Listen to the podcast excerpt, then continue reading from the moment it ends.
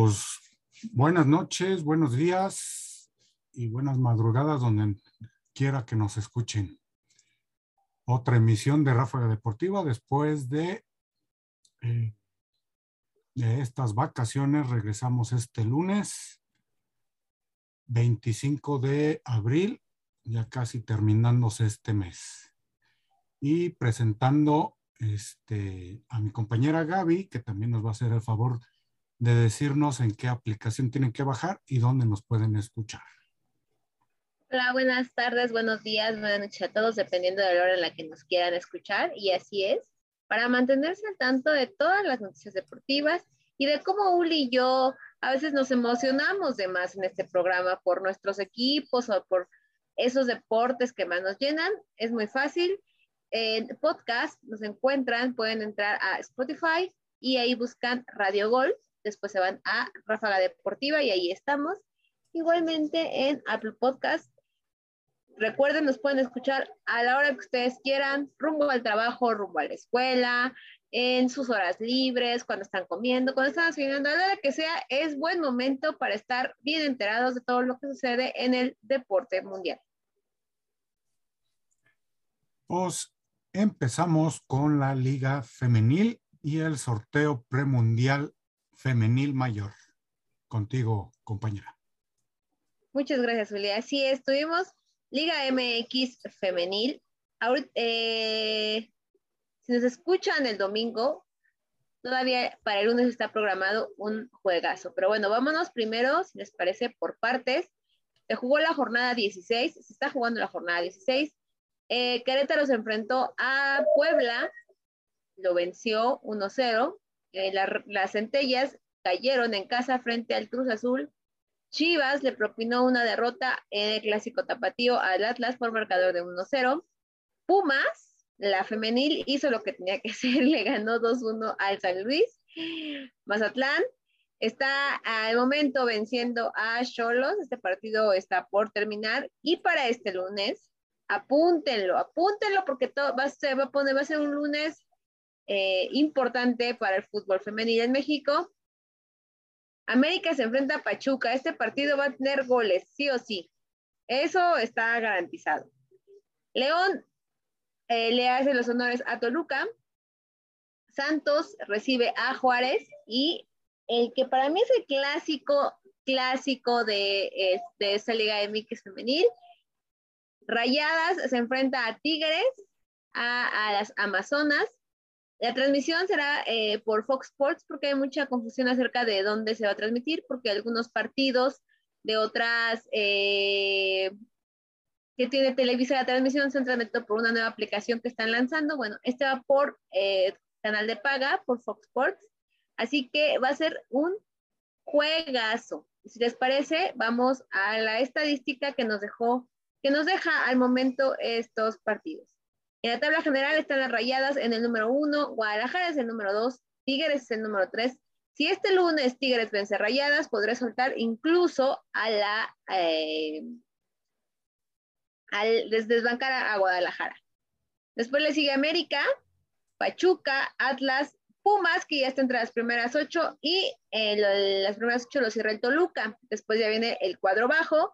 Eh, Tijuana es lugar número nueve, Cruz Azul es lugar número diez, las eh, Queretanas son lugar 11, Atlético de San Luis son 12, las Centellas de Necaxa se ubican en el lugar número 13, Puebla es lugar 14, León 15, Juárez 16, Santos es penúltimo, se, ubica en el, lugar número 17 y Mazatlán es último de la tabla general. En cuanto a las goleadoras, porque también hay que decir, este torneo ha sido eh, de goles pero además de muchos goles. No sé si recuerdas, Juli, que al principio de la temporada yo les comentaba lo, positivo que podría traer que una jugadora como Charlín Corral regresara al fútbol mexicano, y es esto. Charlín empezó a notar, empezó a notar y empezó a poner la vara alta, y eh, varias jugadoras empezaron a hacer lo mismo, entre ellas la que actualmente es la líder de goleo, que es Licha Cervantes, Licha Gol, como ya es conocida, tiene 14 tantos, le sigue Charlene Corral con 13 tantos. Después de Steffi Mayor con 11. Uchana Grace Canu, esta jugadora extranjera de las Amazonas, con 10. Y en el quinto, la goleadora de rayadas, Mónica Desiree Monsiváis. Hasta ahorita estos son los números de la Liga MX femenil. Como les comento, todavía faltan los partidos de lunes y estamos muy, pero muy cerquita de eh, conocer cómo se va a jugar la liguilla del fútbol femenino.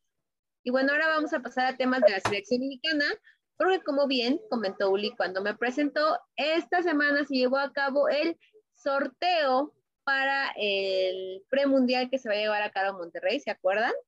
Que, que se dio a conocer primero que Monterrey iba a ser la sede y la verdad eso me pone muy, muy feliz. Bueno, esta semana se llevaron a conocer los grupos.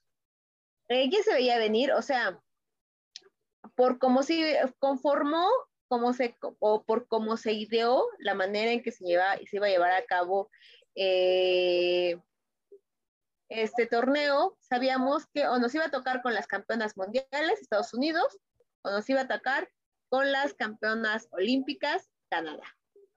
Así pues, el grupo eh, quedó definido de la siguiente manera. El A, Estados Unidos, México, Jamaica y Haití.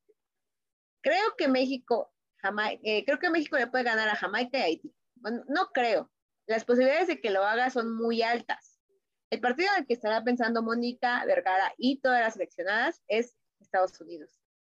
Ese mismo día leí un tuit que me pareció muy eh, alentador y, e incluso como muy bonito, ¿no? Para todas las personas que seguimos el fútbol femenil desde hace mucho tiempo. Y decía, eh, imagínense el volcán a todo lo que da, apoyando a la selección mexicana y que se esté jugando el México-Estados Unidos.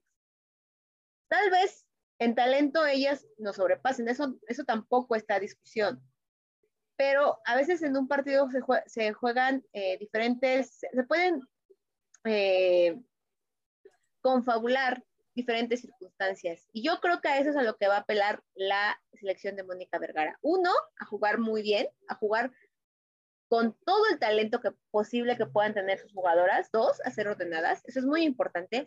A pesar de que eh, a veces te gana esa emoción o esa, esas ganas de sobresalir, esas ganas de hacerlo bien, esas ganas de que tú ganes, no te puedes desordenar, y menos frente a una, a una selección como la de Estados Unidos. Y tres, tener a tu, a, tu público gritándote todo el tiempo.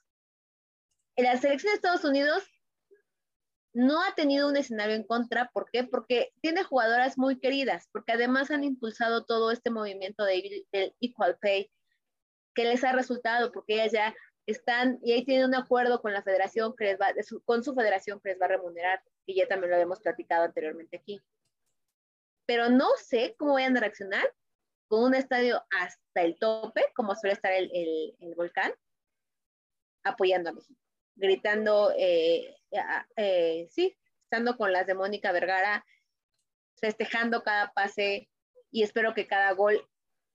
Ese partido, no sé el público, pero yo ya me lo estoy eh, saboreando, lo estoy imaginando y ojalá y sea México el que, el que gane y el que gane su pase al mundial. Sería un paso enorme, enorme en este cambio que se trata de dar al fútbol femenil en México. Y bueno, en el grupo B quedó Canadá, Costa Rica, Panamá, Trinidad y Tobago. Ahí yo creo que Canadá es gran, gran favorita. Y bueno, Costa Rica, Costa Rica y Panamá le voy más a Costa Rica. Creo que Costa Rica podría ser el que le ponga un poquito de eh, problemas, por decirlo de algún modo, a Canadá. Y bueno, si les parece, vamos a repasar, y alguna vez lo habíamos comentado en este mismo espacio, cómo se va a llevar a cabo este torneo. Los dos primeros lugares de cada sector avanzan a la ronda de semifinales y clasifican de manera directa a la Copa del Mundo mientras que los dos terceros lugares irían a la ronda de reclasificación. El repechaje tiene un formato novedoso, pues estará integrado por 10 equipos, dos de CONCACAF, dos de Asia, dos de, África, dos de Conmebol, uno de Oceanía y uno de Europa.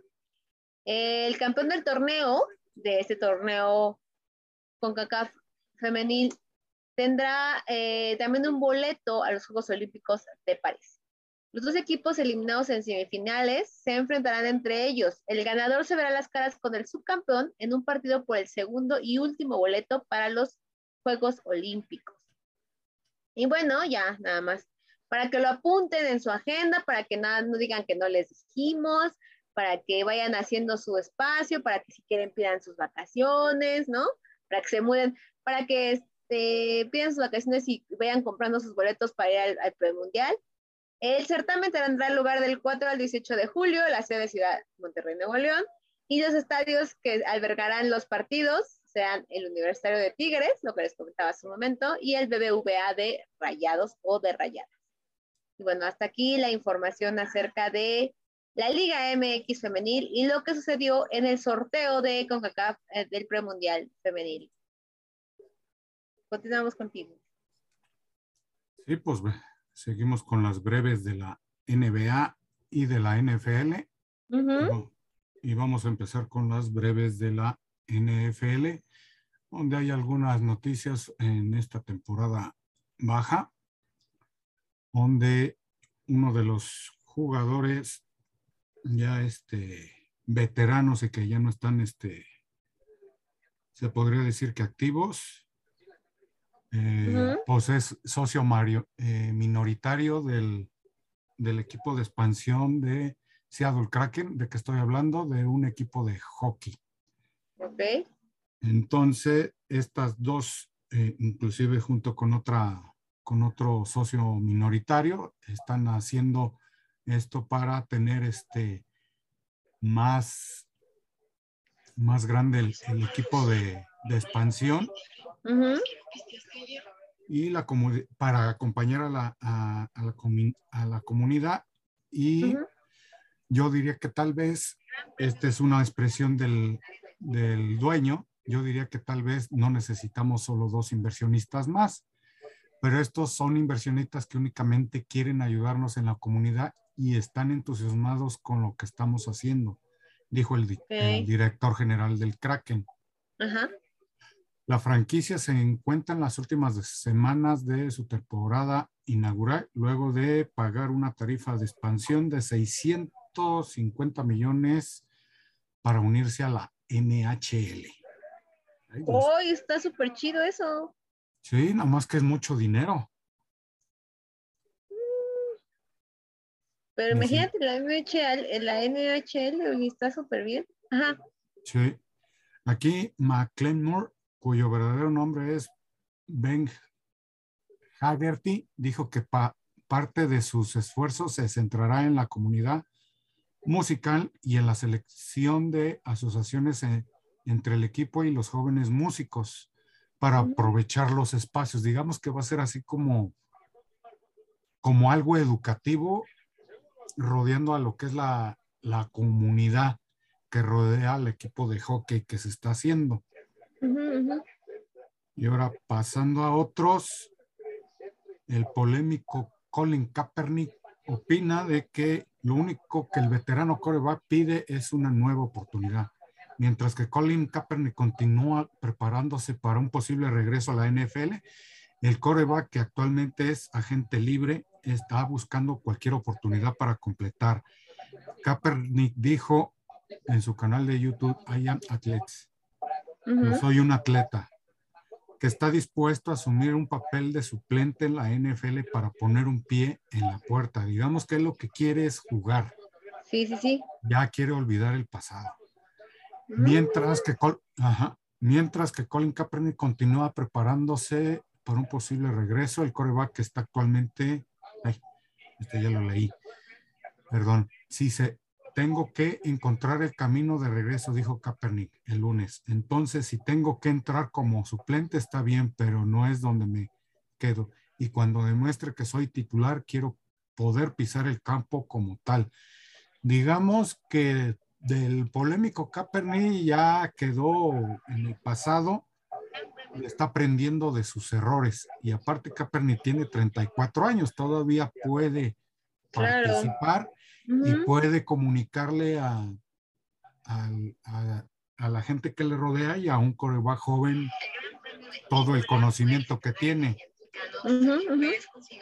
Y dice, recientemente frente a los cazatalentos de la NFL durante el medio tiempo en el partido de primavera en la Universidad de Michigan, Michigan el 2 de abril.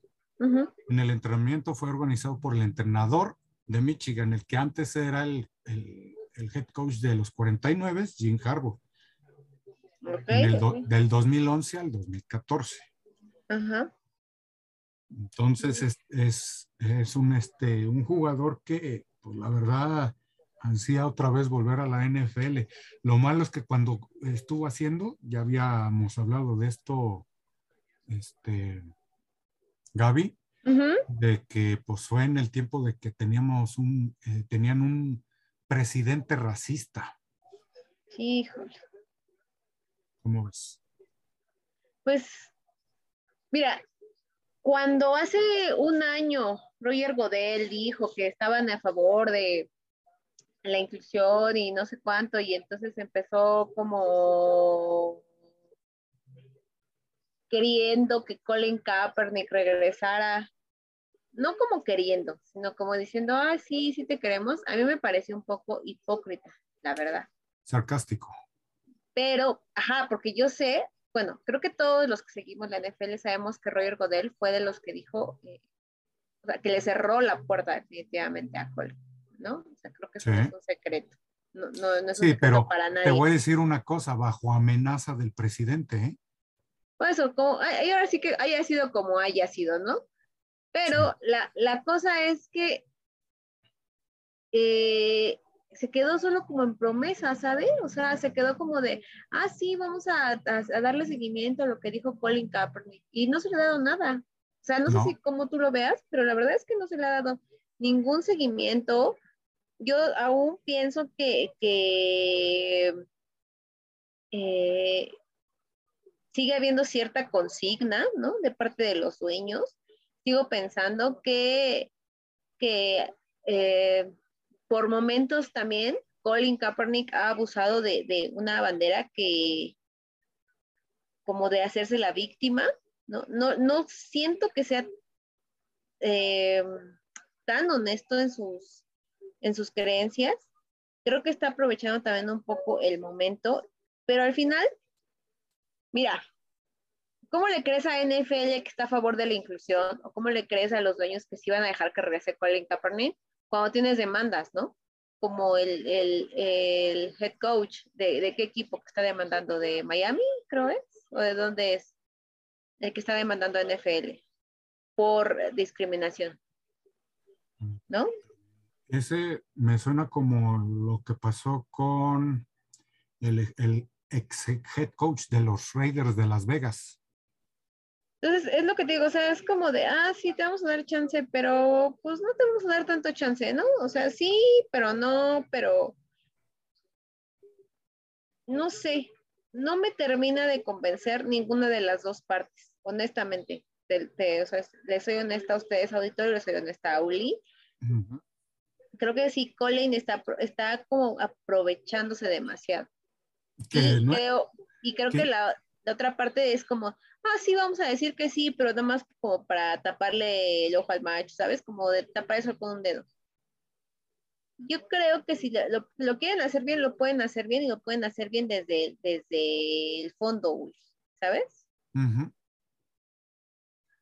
Pero bueno, vamos a, eh, no sabemos en qué, en qué terminará todo esto. Y sí. Y para una noticia, para hablando de los Raiders de Las Vegas, y murió uno de los. Ay, sí lo vi. Una, una leyenda de los Raiders. Sí, qué mala La Mónica. Sí, lo vi que además estaban muy consternados.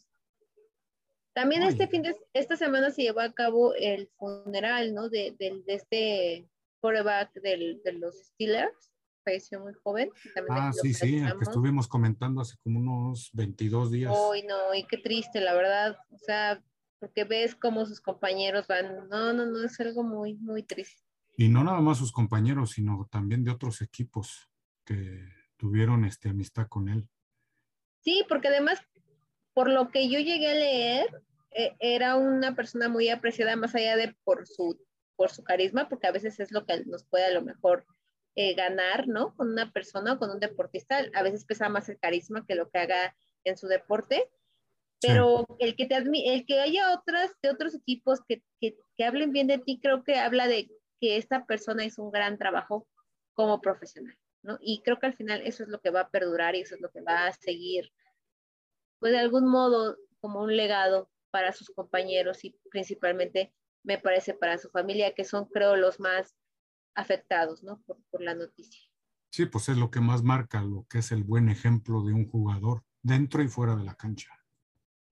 Así es, bueno, pues qué triste que tengamos que dar estas noticias, la verdad. Pues sí, y esto, este coreback eh, fue coreback de los antiguos Oakland Raiders a fines de la década de los 60 y principios de los 70 murió el jueves pasado a la edad de 80 años. Su carrera de 12 años, la Mónica, llevó a los Raiders a un récord de temporada de 62 ganados, 16 perdidos y 6 empates. En sus ocho temporadas, Oakland que incluyeron cuatro títulos de división consecutivos, consecutivos y apariciones en los juegos de la, del título de la AFL, AFC y una derrota en el Super Bowl 2 ante los Green Bay Packers. Él es jugador de donde salió este Joe Montana, de Notre Dame.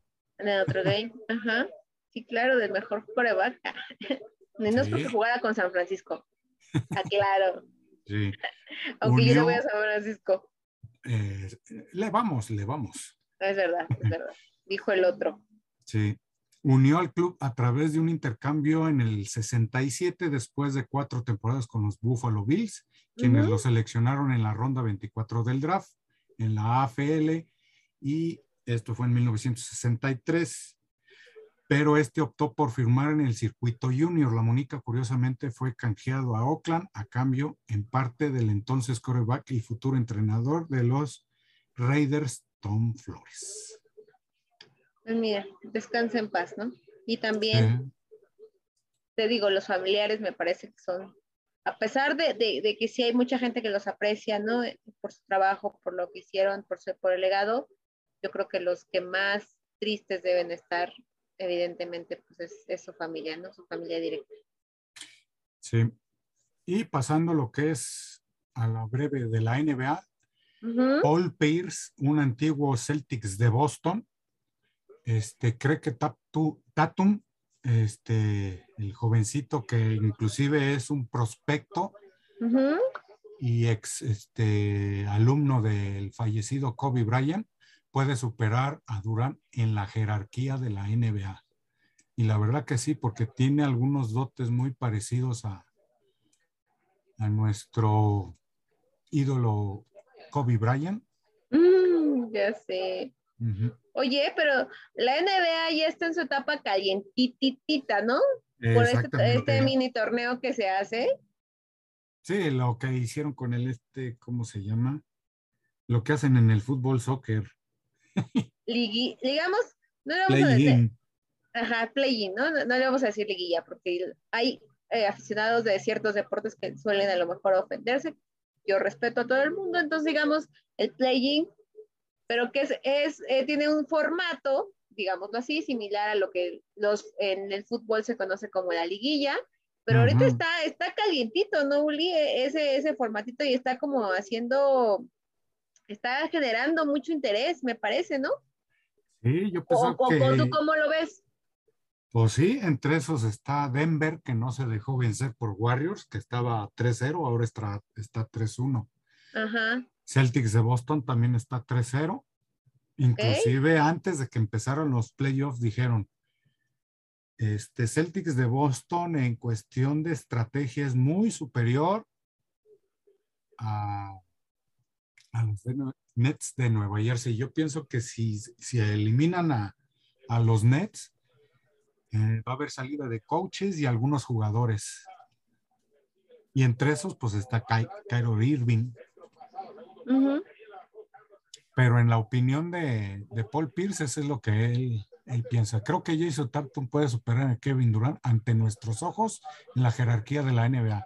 Exponía la leyenda de Boston en su cuenta de Twitter al finalizar el tercer partido de la eliminatoria. Tatum está promediando, ah, hijo, casi 30 puntos, 8 asistencias y 5 rebotes. Pues es que está muy bien. O sea, no, no nomás lo están diciendo así por decirlo, ¿no? O sea, la verdad y, es que está. Y aparte, un, un veterano que estuvo con Kevin, con Kevin Garnett, Sí, sí, sí. para mí es, al- es algo, porque sí lo he visto, eh, eh, después de que tuvo clases de básquetbol con Kobe Bryant, evolucionó su juego de Jason Tatum. Sí, sí, sí. Y ahora pues vamos a pasar, Vamos a seguir con el, con el programa, an- sin antes recomendarle a todos nuestros seguidores que no se pierdan la NBA. exactamente porque está, como dice mi compañera, bien calientita. Exactamente. Ahora Y también- seguimos, Claro que ¿Eh? sí. No, no, no. segui- seguimos con el sorteo clasificatorio del campeonato femenino sub-17. No, no, no. Ahí es, eh, ya se está llevando a cabo la, el premundial sub-17. Ah. Ahorita, ahorita les explico el de CONCACAF, porque ahora, hace rato vimos lo que les decía de la mayor, pero Sí. ya México también ahorita en- en- esto- entró en eh, esta competencia, el campeonato sub-17 de CONCACAF, y también en este bloque, si me lo permiten, vamos a hablar un poquito de lo que sucedió en las semifinales de la Champions League femenil, porque también eh, hubo Champions League femenil, pero bueno, si les parece, vámonos por... eh, por partes, ¿no? México eh, tuvo su debut, enfrentó a... do- es- ay, perdón, se, se, se me Trabó la lengua. No, no, no, se me fue la... tenía abierta la aplicación y, y se me movió, digámoslo así. Bueno, ayer México debutó, este México sub-17, que además tiene eh, muchas jugadoras de la Liga MX femenil, que eso, eso me pone muy feliz, la verdad, porque es porque ya se están dando, eh, ya está dando frutos, ¿no? Esta liga, este esfuerzo de muchas personas porque la liga se, se expanda. México se enfrentaba a Nicaragua. El estadio en, es- en la sede es Santo Domingo y le ganó 10-0 a Nicaragua. O sea, la verdad, eh, lo que ya me, lo que me está gustando mucho de estas elecciones es que cuando tienen la oportunidad, hacen lo que tienen que hacer, ¿no? No se, no, no se tientan tanto el corazón. eh, eh, y, y no es que, no es como de, ah, vamos a humillar a la rival, no, es, lo podemos hacer, vamos a hacerlo, ¿no? Y también creo que es una forma de honrar al, al rival. Las anotadoras de, por la selección mexicana fueron Valery Vargas, que anotó su primer hat-trick, eh, Daniela Mesa, que hizo otro hat-trick, Maribel Flores eh, y Tatiana Flores. Esta, eh, estas hermanas Flores, no sé si las, las ubiquen, juegan en el Arsenal, que también su hermano juega en el Arsenal. Entonces, eso me, me, me da mucho, de verdad no saben qué gusto me da ver jugadoras mexicanas tan jovencitas ya emigrando a fútboles femeniles de alto rendimiento. Montserrat Saldívar hizo otro tanto y Laila Cirda eh, fueron las que cerraron la, la victoria de las mexicanas. También Estados Unidos inició el camino en el, en el sub-17, también venció. Creo que ya no hay que darle muchas vueltas, eh, lo que lo hemos platicado en otras ocasiones. La realidad es que sí, Estados Unidos está en otro nivel en el fútbol de CONCACAF, en el fútbol femenino. ¿Y qué te parece, Ulis? Y ahora vamos a repasar todos los, todos los resultados que se han dado hasta el momento la fase, en la fase de grupos, porque este, este premundial sub-17 se está llevando a cabo, creo que eso no, lo- comenté, en República Dominicana. En este momento están en la fase de grupos. Trinidad y Tobago cayó por marcador de 5-1 ante Panamá. Estados Unidos, lo que decíamos hace rato, le ganó 20-0 a Granada. O sea, Estados Unidos está en otro nivel. México 10-0 a Nicaragua. Y Costa Rica le ganó 4-1 a, a Puerto Rico. Eh, Este, domingo, los partidos que se han llevado hasta el momento, Jamaica venció 7-0 a eh, las islas. Guatemala eh, cayó por marcador de 6-0 ante El Salvador. Canadá, otro gigante de la zona, venció 10-0 a Dominicana. Y Haití le ganó por marcador de 2-0 a Cuba. Este lunes vamos a tener la otra ronda. Nicaragua se enfrentará a Trinidad y Tobago, Puerto Rico a Estados Unidos. Este es el segundo juego de las mexicanas, Panamá, a las 6 de la tarde contra la selección mexicana. Hay que estar muy, muy, muy pendientes. Eh, Granadines se enfrenta a Costa Rica. Y bueno, el próximo juego, ese es el próximo juego de la selección mexicana. El tercero de la fase de grupos, que termina, lo es el miércoles 27 de abril, ese día termina la fase de grupos. Y México cierra contra Trinidad y Tobago. Después ya pasaremos a los octavos y a, la fase, a los cuartos de final, a las semifinales, tercer lugar y la final, para saber quiénes obtienen su boleto para el Mundial de la especialidad. Y ahora vámonos porque hubo Champions League femenil, partidazos. La verdad es que están, me parecen, los mejores equipos en esta ronda en las semifinales. Llevaron a cabo apenas las semifinales de ida. Barcelona venció 5-1. Bueno, primero, Barcelona se enfrentaba al Wolfsburgo. Este, eh, los, estos dos partidos que se llevan a cabo, clásicos, ¿por qué? Porque ya se han enfrentado en otras ocasiones pero por ejemplo, el Wolfsburgo nunca había perdido con el Barcelona. Llegaba un poquito hasta invicto, ¿no? En ese, en ese aspecto. Barcelona otra vez rompió el récord. Más de 91 mil personas en el Camp Nou con boleto pagado para ver al equipo Blaugrana y eh, las, las blaugraneses pues correspondieron este amor, este cariño y esta, eh, sí, este, a, los fans que asistieron al Camp Nou y vencieron 5-1 al Westburgo. Me parece que esta serie ya está definida, porque bueno, el marcador fue muy, muy abultado y Westburgo jugó muy bien, pero bueno, no les alcanzó. Y apenas el domingo en la mañana se llevó a cabo el otro frente. Lyon recibía al Paris Saint Germain, también un clásico. Se han enfrentado por lo menos 10 veces en esta fase. Lyon tiene en sus filas a Ada Hegenberg, esta jugadora balón de oro, muy emblemática también porque no hace mucho ella eh, renunció a su selección hasta que se les pagara lo mismo que a los varones también en búsqueda de este equal pay, de esta igualdad de salario para todos, no importando qué sexo seas, ¿no? qué género tengas, sino eh, qué trabajo hagas. Y el Paris Saint Germain, un equipo conformado con muy buenas jugadoras. No tienen una estrella tanto como Ada, pero son un muy buen conjunto. El partido estuvo cerradísimo, lo empezó ganando el Paris Saint Germain por marcador de 1-0, después hubo un penal que eh, igualó un poquito las cosas y al, final se decantó hacia el, el Lyon por marcador de 3-2. Yo creo que este partido todavía tiene más cuerda, yo creo que el París podría dar la vuelta porque la vuelta es en su estadio, duelo parisino además, ¿no? del el Olympique de Lyon y el Paris Saint Germain.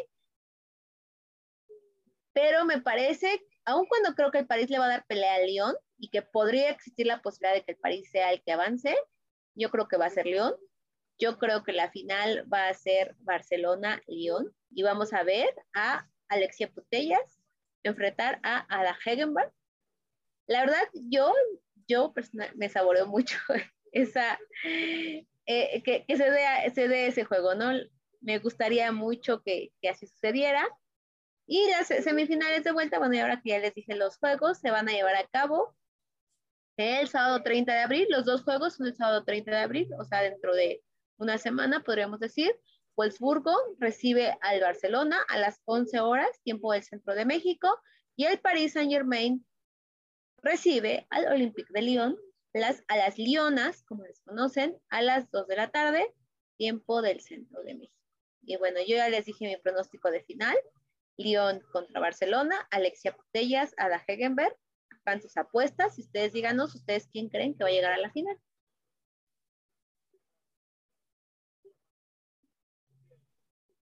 excelente eh, resumen tanto del, del sorteo, que ya no es sorteo, y de la Champions League femenil. Y ahora pues vamos a platicar de algo no, no tan agradable para ti y algo agradable para mí. Pero aún así, pues este. Se estaba frotando las manos, Uli, ya desde que empezamos el programa decía ya todo, todo, todo a la fregada. Vamos a hablar todo el tiempo de Chivas, ¿verdad, Uli? Nada más que, nada más que dije, no, Uli, cálmate, gobiernate. sí, es que aquí mi compañera le va, eh, digo, no le va, es fan de los Pumas.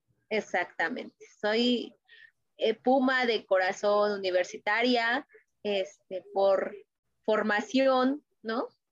Diría, el, diría el lema de la UNAM, por mi raza hablará mi espíritu, pero la verdad es que sí, este sábado, si Chivas no nos ganó, nos bailó. Esa es la realidad. Y aún cuando existe, cuando existe este argumentos para decir que tal vez no tenía su equipo titular, ¿no? Porque había algunos lastimados, porque dinero no estaba, por muchas, muchas circunstancias. Aún así, yo creo que no es disculpa. Guadalajara fue mejor que Universidad. Guadalajara hizo lo que tenía que hacer, anotó los goles. Cuando cayó el 2-1, yo sentí, no sé tú, Ulises, sentiste lo mismo, pero yo dije, sí podemos empatar. Ahora es cuando. Y tómala, que nos meten el tercero. ¿Tú cómo, cómo viste este, este juego? Que además le dio el pase a, la liguilla a, a Chivas, ¿no? Ayer la, federación lo anuncia, lo, ponía en sus redes sociales ya. O sí, quedando en séptimo lugar y mandando a Pumas al onceavo. Ya sé. Puras fallas. Ay, Dios. Es, Pero tú cómo viste el juego, a ver, platícanos. Es echarle la sal, ¿verdad? no, no te preocupes, ya estamos acostumbrados a eso. No, inclusive te voy a decir que en mi tiempo, pues le iba a los Pumas, pero como ya no le iba, digo, ya no le veía mucho futuro. Futuro. Pues Te bajaste a tiempo del barco, ¿no? Casi, casi. Mm. No, no, no, Uli, nada de eso. Pero digamos, pues mi papá, pues él sí, digo, es de las dos. Le gustan las chivas y le gustan los Pumas. Dos grandes, dos grandes equipos, sí. Exactamente. Que como vi el partido, pues en el primer tiempo creo que estuvieron defensivamente bien, pero como que en el segundo tiempo fue cuando ya, como que ya no aguantaron toda la presión de Chivas. Se cansaron, se cansaron muy cañón. O sea, Puma se cansó, el equipo se le cansó demasiado a Guilini. De hecho, él, al término de la, del, del partido en la conferencia de prensa, lo dijo están cansados. O sea, la culpa es mía, el equipo está fundido. Y no sé qué tanto eh, le afecte o no le afecte para la ida de la final de la CONCACAF, de la CONCA Champions. Espero que no les afecte, pero es una posibilidad. O sea, después de ver lo que pasó ayer, es una posibilidad que no lleguen tan bien físicamente. Físicamente no, pero acuérdate que Sí, a veces eh, la mente es mucho más poderosa, ¿no? A veces es lo que, que hace que, te muevas. El, cerebro es el que te manda. Si tú dices que no vas a poder, no vas a poder, pero si tú dices que sí, ahí va. Así es. Pues no tengo más que decir de mis chivas, pero no La próxima semana, ¿contra quién van tus chivas, Luis? Eh, no sé por el, el, a ver, te digo, el, cruzo, el cruce de resultados. Van, porque América cierra contra, contra eh, Cruz Azul. Pumas cierra contra Pachuca. Pero no estoy segura de con quién cierran tus chivas. Por eso te digo, es el cruce de resultados. Mm. Y por diferencia de goles, ¿eh? porque también eso lo estoy viendo que está contando en la Liga MX también. Sí, sí. Ah, mira, van, cierran contra Necaxa. En, en Aguascalientes un... Uy, uy, uy. Y luego en Aguascalientes, ¿eh? Yo no me confío en Chivas, ¿eh? Yo desde ayer puse un tweet, para los que me siguen en mi cuenta de Twitter, puse un tweet que decía, eh, apunten al que el Necaxa va a ser el caballo negro de, de este torneo. Y lo, y lo repito, yo creo que Necaxa, los Jimmy Boys van a ser el caballo negro de este torneo. Te voy a decir una cosa, yo pienso que va a terminar en un empate. ¿eh? Puede ser, pero creo que Necaxa va a estar en la liguilla y, creo que lo va a hacer muy bien. O sea, lo que me refiero es, parece, Necaxa es de esos equipos que no tiene el presupuesto, ¿no? De otros, que no hizo las contrataciones que tienen. Entonces, mira, Necaxa ya está en el lugar número 9 suponiendo que empate, tiene los mismos puntos que tiene Rayados. Rayados va contra, cierra contra. Espérame, está, está, dando de encargar la aplicación. Bueno, pero suponiendo que Rayados no gane y, y Chivas y Necaxa empate, se está metiendo en el octavo a la liguilla. Entonces, te digo, yo creo que, porque también si lo recuerdo, todo el mundo habla del América, ¿no? Del América que estaba en último lugar y que ahora... Estaba en el, estaba en el 14. Y me da gusto, la verdad me da gusto por América, ¿no? No, pues le va, le, va, a poner la sal y pimienta igual que las chivas. Exactamente. Las chivas y el América nunca deben de faltar, ni siquiera a Pumas. Pero fíjate, yo creo que ahí era más el, ese, ese sentimiento de cómo es posible que estén en último lugar cuando teniendo el plantel que tienen, teniendo los jugadores que tienen, ¿sí me explico?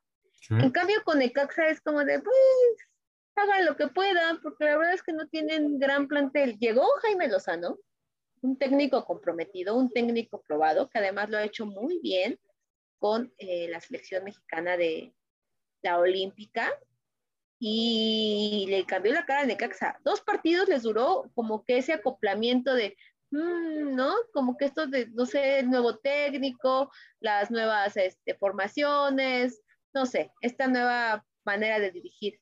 Pero el Necaxa después de eso, aceitadito. Por digo que yo creo que ese va a ser el caballo negro. Guarden mi comentario, al fin que queda grabado, Uli. Y te voy a decir que en la década del Necaxa siempre era el caballo negro Necaxa, ¿eh? Con Ivo Basay. Sí. Eh, con quién, también Carlos Hermosillo. ¿Qué otros jugadores eran del Necaxa? Alex Aguinaga, ya me acordé. Y Ricardo Peláez. Navarro, el portero. El Cuchillo Herrera, que entraba con todo a todas. Sí, y hasta con los tacos por delante.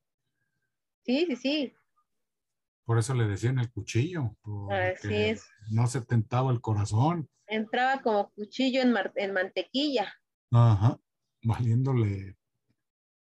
Pero bueno, yo creo que vamos a tener una muy buena liguilla. Ya la próxima semana seguramente estaremos, estaremos los dos felices porque, bueno, tus chivos ya están en la liguilla. Así de, ¡yay! Los Pumas también entraron, estaremos de maldita sea, los Pumas. ya la próxima semana sabremos qué cara pondremos, pero por lo menos. Pienso yo que va a haber una, este, va a haber una, este, ¿cómo me dicen? Va a haber cambios en Pumas, ¿eh? No de entrenador, pero sí de jugadores. No creo porque no hay tanto presupuesto, pero... Me refiero que van a bajar, me imagino que van a bajar algunos jóvenes y van a subir a otros. Yo más bien pienso que van a vender a jugadores de la, de la primera plantilla y van a subir a más chavitos. Yo más bien pienso que va por vender, ahí. Vender jugadores, si hablamos de extranjeros, uno o dos.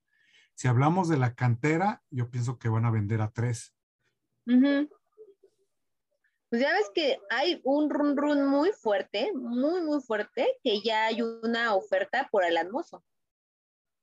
¿Por quién? Alan Mozo. Uy. Sí. Y mira, hay muchos que están enojados y que, oye, ¿por qué no le apuestan al equipo? Que no sé qué. Pero la mística de Pumas es esa. O sea, desde Musin, desde este Hugo Sánchez, ¿no? Formas jugadores, desde Borja, formas jugadores y luego los vendes al mejor postor, ¿no? y, tomando eso como base, era como Pumas salía adelante. así ha sido siempre. Ah, tuvimos una época en la que hubo dinero porque se formó el patronato, porque esto que el otro y shalala, shalala. Pero después también hubo muchas pérdidas porque no alcanzaba, o sea, Pumas no es un equipo de la iniciativa privada. Hay, eso creo que no, no a todos nos queda tan claro. No sé si me explique. O sea, Pumas no es un equipo de la iniciativa privada. Tiene dinero, sí, por este, este patronato que se forma, pero al final sigue siendo de la universidad y la universidad sabemos que depende de otra, de, de diferentes entradas, ¿no? No es nada más eh, todo de privado. Entonces, pues tomando, repito, eso como base, podemos llegar a la conclusión de que sí, Pumas va a vender, si puede, va a vender. Eso creo que no está en duda, nadie lo dudamos. Y pues nada. Seremos, a lo mejor tendremos menos este, estrellas, pero tendremos más chavitos. Eso también es bonito. Bueno, a mí la verdad me gusta mucho eso que hace Lilini con los chavos. Cosa que se había perdido en ciertas décadas, ¿eh? Te digo, pues cuando estaba el patronato. Mm. Pues vamos a seguir ahora con el premio de la Fórmula 1 de Imola. ¿Lo viste, Uli? Eh, no completo, pero sí. ¿Cómo que no completo? Todo muy bueno. Para quien no lo vio, la verdad es, eh, bueno, yo la verdad no soy tan buena para despertarme tan temprano. Tengo un, un problema que no es el, despertador y yo no nos llevamos bien. Pero eh, este gran premio estuvo, me, me, gustó. Uno, porque Checo subió al podio, el podio número 17 de Sergio Pérez, piano. fuera del aire, Uli nos comentaba que allá en Guadalajara es héroe nacional. Mm. Es, eh, casi casi ya le quieren poner su estatua, ¿no? A Checo, porque es este, jalisciense, es... Es tapatío. es tapatío. Pero eh, más allá de eso, en las semanas anteriores yo he escuchado ya muchos rumores acerca de si, si trae, se, Checo seguirá en Red Bull, y es que tiene que ayudar a Marx a que vuelva a ganar, y es que el protagonista es Marx, incluso yo lo he pensado, y hoy en la transmisión sucedieron dos cosas. Uno, los especialistas en Fórmula 1 que estaban mm. en la transmisión decían, bájenle tres rayitas a sus revoluciones, porque Red Bull es de las escuderías que define eh, su futuro a partir de eh, octubre, noviembre, ¿no? Ese, eso como punto número uno. Punto número dos. Eh, al momento de que suben al podio Marx, hace el 1-2 con Checo. Eso no sucedía desde el 2016. No sucedía que Red Bull mm. hiciera el 1-2. Hoy lo, volvieron a hacer.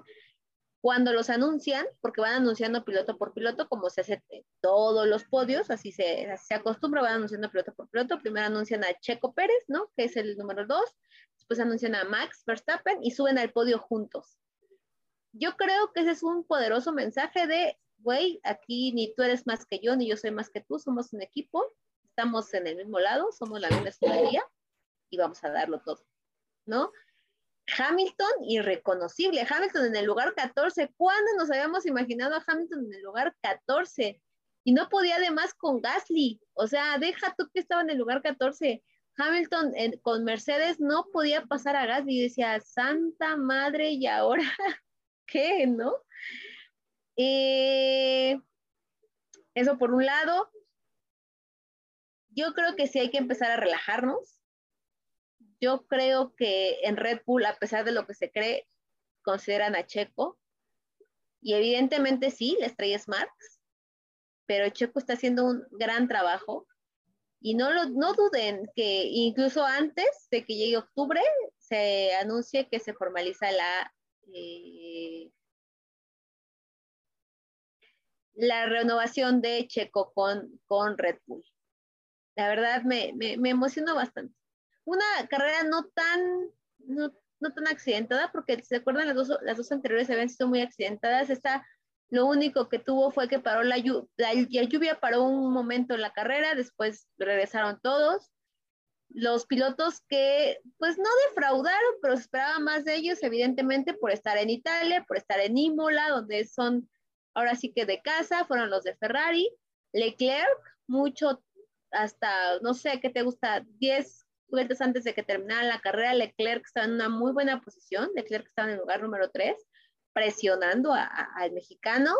Después Leclerc entra a los pits, sale de pits, no sé qué intenta hacer, hace un, ¿cómo le llaman este cuando se da con muchas vueltas? ¿Un trompo? Un trompo. No queda fuera de la carrera, pero no regresó. O sea, y de hecho después, al final en, la transmisión hay una imagen en la que Leclerc está agarrándose el rostro como diciendo, Dios santísimo, no se pudo. Eh, Carlos Sainz tampoco lo logró. El que estuvo, de Mercedes, el que estuvo mejor fue Russell. Y te digo, Hamilton en el lugar 14, no sé si Hamilton esté eh, como en una protesta, no lo entiendo, no entiendo qué le pasó a Hamilton, la verdad. Y bueno, ya dentro de dos semanas tendremos otro gran premio, el de Miami. Yo creo que ahí podríamos ver más este apoyo que hay con, con Checo, este, porque pues en Miami hay muchos hispanos y hay que recordar que más allá de que Checo sea mexicano, en este momento es el latino que está en la, Fórmula 1, ¿no? No hay nadie más que él eh, eh, en Fórmula 1, entonces yo creo que los hispanos que están en Miami podrían ir a, a, a vitorear al mexicano. Eso por un lado. Eh, ¿Se acuerdan? No sé, bueno, Miami es de estos circuitos que apenas aprobó la FIA y que se dio a conocer como una nueva fecha para la temporada. Y esto hizo esperar la voz de algunos vecinos aledaños al circuito donde se va a realizar la carrera, en la que decían no queremos esta carrera, háganle como quieran. Se fueron a demandar. Ya ven que en Estados Unidos le puedes demandar por lo que tú quieras. Bueno, pues fueron y demandaron.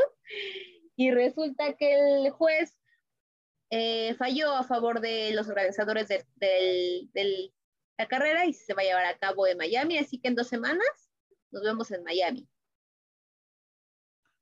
Dos semanas en Miami. Y ahorita lo que estoy viendo es que nada más está abajo por, por ocho puntos. Sí, porque Leclerc sigue la cabeza, ¿no?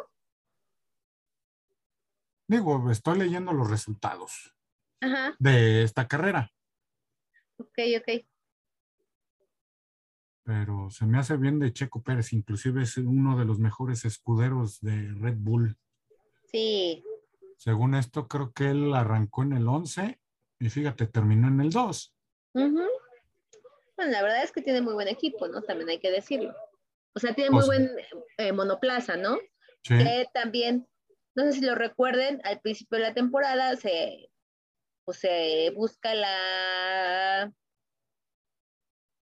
las declaraciones de todos los pilotos y Hamilton decía, no esperen mucho de mí porque mi carro no está bien. Hoy pasa algo muy chistoso porque Marx llegó a tener tanta ventaja en la carrera que él da la vuelta y eh, rebasa a Hamilton que estaba en el lugar 14, ¿no? Entonces es como de, ok. No sé, Toto no se le veía nada contento, aunque bueno, Toto siempre tiene esa cara de odio a todo el mundo que no le vaya a Mercedes. enojado. Ajá. Como buen eh, europeo, creo que los europeos suelen ser así muy serios, ¿no? Pero Toto no estaba nada feliz. Habrá que esperar, habrá que esperar a ver qué sucede.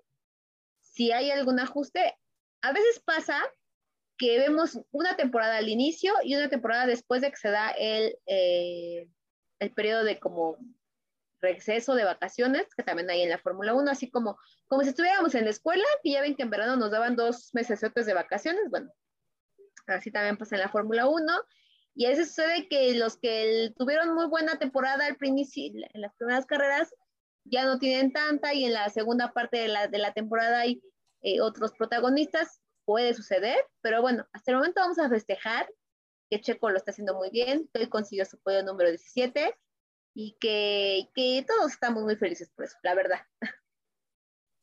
La verdad que sí. Y pues vamos a seguir con el baloncesto, pero ahora el baloncesto mexicano. Ok. Primeramente, los resultados de la Copa, que se está poniendo bueno porque ahorita los pioneros de, de los Mochis, está en primer lugar en el, en el campeonato de la Cibacopa, Ujú. después de ir en el tercer lugar y se ha, se ha puesto al, como se dicen, a- en, en un punto donde nadie los va a bajar. Tienen una buena ofensiva, buenos extranjeros. Y los Astros están bien empezando a ver un poquito ya este, cansados.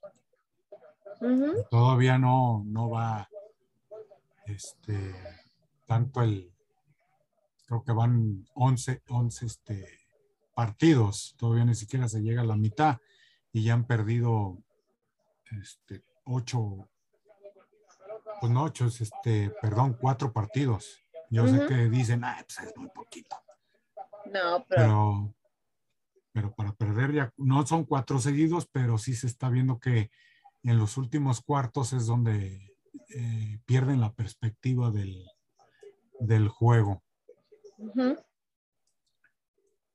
Y pues esa es eh, mi opinión de esos dos, de Astros y de Pioneros de los Mochis. ¿Contra quién perdieron en este fin de semana? Contra los Tioneros de Guaymas, que van en séptimo lugar. Ahora, pasando lo que es a la, a la Liga de Liga Mexicana de Baloncesto Profesional Femenil, y ahorita les hablo de la inaugurada Liga Nacional de Básquetbol Profesional Femenil, es la contraparte de esta Liga Mexicana.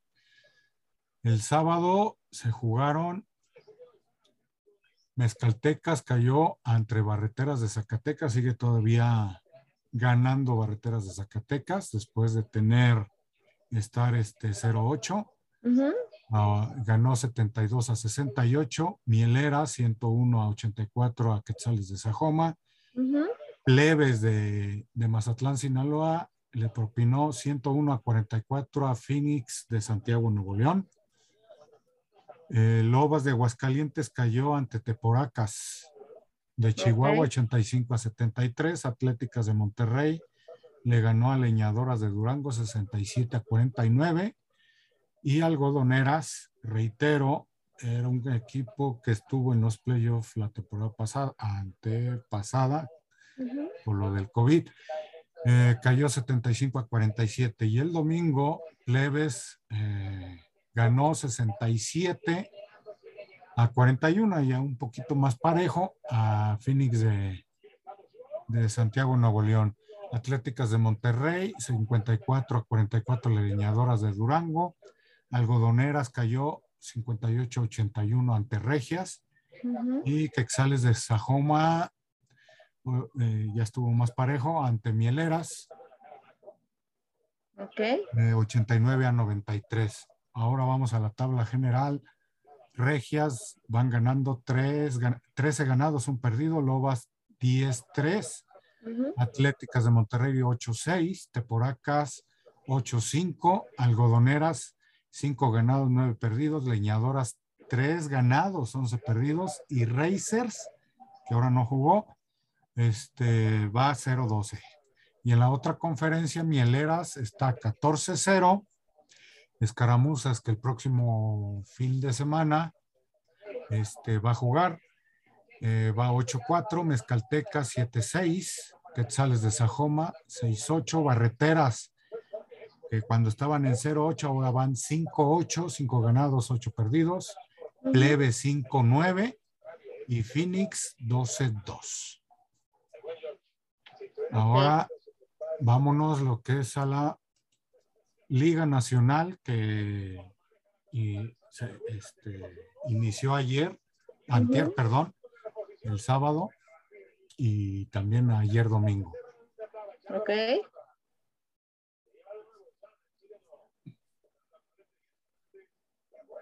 Espérame. Claro que sí. El sábado, perdón, el, el domingo ganaron Adelitas de Chihuahua, que es un equipo ya legendario, digo, es un estado legendario por ser basquetbolista, 79 a 72 en duelo del norte contra Fuerza Regia Femenil.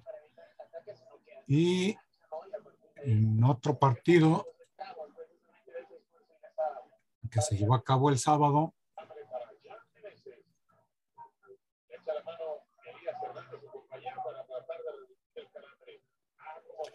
ganó 86 a 76, que no hubo mucha diferencia más que de 10 puntos. Y por parte de el duelo entre veracruzanas y zacatecanas en Fresnillo, Zacatecas y halcones de Jalapa. El sábado, eh, halcones de Jalapa le ganó 69 a 60 a Plateras, donde sí salieron muy nerviosas las plateras de, Fresnillo, pero ayer domingo este, fue un duelo muy cerrado, últimos minutos, a cinco minutos, pero terminaron las plateras de Fresnillo ganándole a las halcones de Jalapa, donde está Paula Beltrán, una de las veteranas y seleccionadas nacionales, eh, ganando 76 a 65. Muy bien, muy completo todos los resultados que nos da Azul. Pues sí, porque ahora sí ya todo, todo el año va a estar lleno de puro básquetbol, Siva Copa, Liga Nacional de Básquetbol Profesional y Liga Nacional de Básquetbol este, Profesional Femenil y Liga Mexicana de Baloncesto Profesional Femenil. Vamos a tener básquetbol todo. todo el año. Ay, qué padre. No sé a quién le vayas tú. O no sé si hayas visto juegos de básquetbol no tengo, no tengo, ajá, esto que te decía, no tengo favoritos, los veo y los sigo, la verdad me, gusta mucho. No tengo eh, un favorito, pero este, qué bonito que, que, vayamos a tener básquetbol, la verdad a mí me, me gusta mucho. Y más femenil. Claro que sí. Porque tú también le das mucho énfasis al fútbol femenil. Claro. Tanto de Europa como de México. Como de América. Pues nos despedimos. Claro que sí, hemos llegado a esta, al final de esta ráfaga deportiva. Sí, y nos vemos la próxima semana. Y empezando contigo, eh, muéstranos tus redes sociales. Digo, no mostrar, decir. Claro que sí. Para todos aquellos que me quieran seguir, eh, estoy en Twitter como Gabas Martínez P. En Instagram soy Gaby-Martínez84. Eh, en TikTok también tengo, tengo, tengo, tengo cuenta TikTok, pero es que no me sé mi, mi usuario. Perdonen ustedes. Pero síganla en TikTok, ¿eh? porque es una. Gabriela Martínez 177 y también tengo mi cuenta en, Huawei, por si también tienen esta, esta aplicación que es muy parecida a TikTok. En Huawei soy eh, Gaby Martínez P, igual que en Instagram, igual que en Twitter, eh, en Twitter. Entonces, ahí estamos y bueno, ahora le cedo la palabra a mi compañero Uli para que él sea el que nos diga eh, sus redes sociales, dónde seguirla, dónde seguirnos. En TikTok estoy como Ulises School Racing. En Facebook estoy como el Mundo Metal Deportivo de Odiseus. Okay. Y en Instagram estoy como Metal Deportivo de Odiseus. Pues ahí está. Pero con dos S. Ah, mira, qué bueno que nos lo mencionas. Y bueno, ahí están nuestras redes sociales. Esto ha sido todo por el día de hoy. Gracias a todos los que nos acompañaron en vivo. No se pierdan, como ya dijimos al principio, todas eh, nuestras en, los podcasts, en los podcasts que también nos pueden seguir, no se lo pierdan. Y nos vemos la próxima semana. Ya sabremos quiénes juegan la liguilla. Entonces, no se lo pierdan. Muchas gracias a todos. Baja la aplicación de Radio Gol y también ahí puedes escuchar este Ráfaga Deportiva y también escúchanos a toda hora por Spotify. Nada más pones Ráfaga Deportiva. Así es.